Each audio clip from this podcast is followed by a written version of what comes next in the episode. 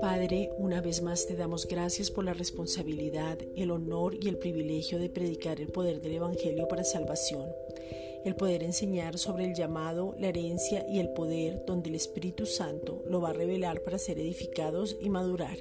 Hebreos 5, versículos 13 al 14. Enseñar sobre el amor inagotable para que venga revelación sobrenatural. Romanos 5:5, y poder entender que nada nos puede separar del amor de Dios que es en Cristo Jesús. Romanos 8:37.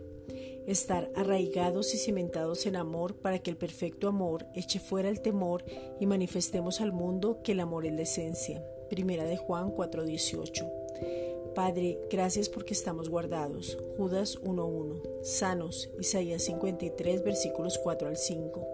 No nos falta el alimento. Salmos 23.1. Y ninguno de nosotros está conectado a una máquina para poder respirar. No estamos en cuidados intensivos.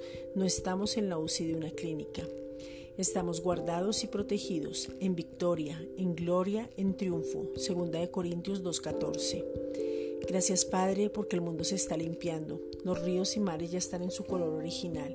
Las aguas se han tornado cristalinas y podemos apreciar sus colores. Las riquezas naturales de todo el mundo se pueden ver. Los cielos están sin la contaminación que tenían. Los animales ya pueden salir sin temor y la fauna silvestre ya sale a mirar nuevamente. Romanos 8:22. Padre, gracias porque hemos visto la variedad de cultivos en los campos.